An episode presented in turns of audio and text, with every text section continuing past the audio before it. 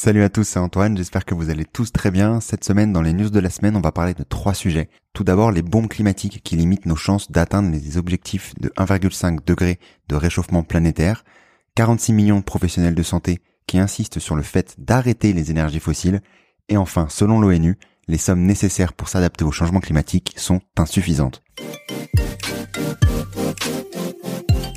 Commence donc par la news la plus importante de la semaine, à savoir un focus sur les bombes climatiques.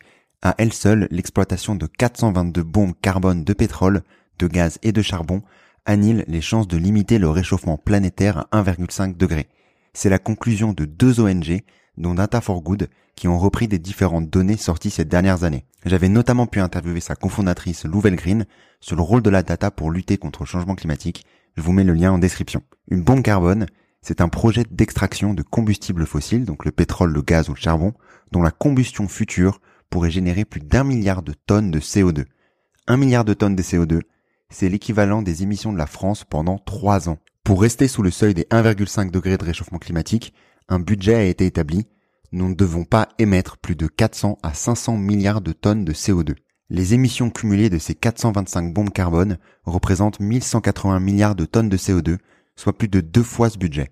Heureusement, il est encore temps d'agir. En 2020, 40% des 425 bombes carbone, soit 169 projets, n'avaient pas encore vu le jour. C'est donc une course contre la montre qui vient de démarrer. Au moins 20 projets ont démarré depuis 2020. Il est donc primordial de mettre en lumière leur existence, d'attirer l'attention des décideurs politiques et d'alerter l'opinion publique. Le financement joue un rôle majeur pour accélérer la sortie des énergies fossiles. Il existe plusieurs moyens pour une banque d'apporter son soutien à un nouveau projet fossile. Tout d'abord le financement de projet. Une banque octroie des services financiers fléchés vers un projet fossile spécifique et le financement d'entreprise. Une banque octroie des services financiers à une entreprise pétrogazière et cette entreprise développe un projet fossile grâce à ses liquidités. Si certaines banques se sont engagées à ne plus financer directement de nouveaux projets, le financement de projets ne représente en réalité qu'une très faible partie des financements accordés à l'industrie fossile. Ainsi, depuis le début des accords de Paris, plus de 150 milliards de dollars ont été accordés à ces projets par des banques françaises, BNP Paribas, Crédit Agricole et Société Générale en tête.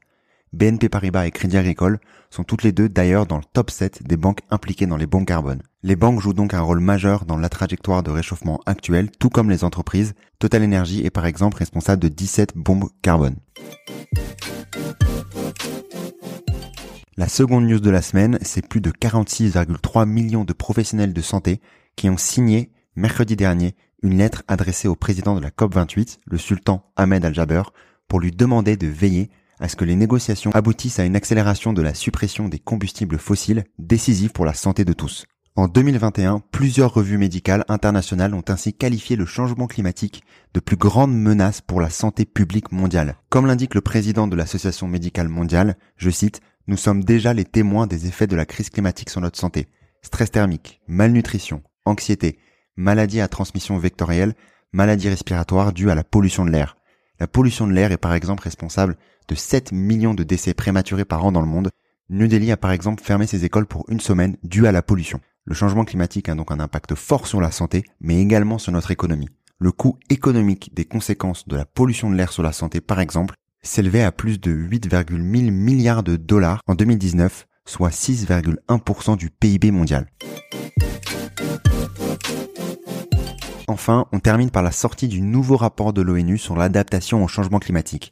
Le rapport est clair, les sommes nécessaires pour s'adapter sont insuffisantes. Le rapport, qui examine les progrès réalisés dans la planification, le financement et la mise en œuvre des mesures d'adaptation, révèle que les besoins de financement de l'adaptation des pays en développement sont 10 à 18 fois plus importants que les flux de financement publics internationaux. C'est plus de 50% de plus que l'estimation précédente. Les coûts modélisés de l'adaptation dans les pays en développement sont estimés donc à 215 milliards de dollars par an au cours de cette décennie. Malgré ces besoins, les flux de financement public vers les pays en développement ont diminué de 15% pour atteindre seulement 21 milliards de dollars en 2021. Dans le même temps, la planification et la mise en œuvre de l'adaptation semblent stagner.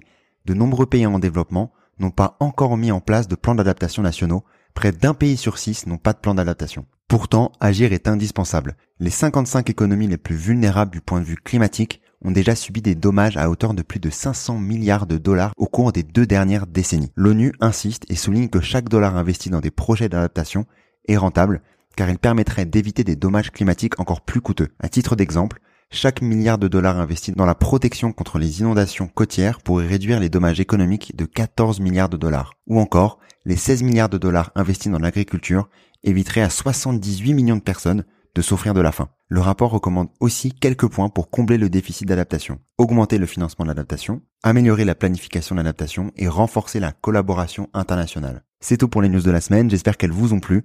Je vous dis à très vite, salut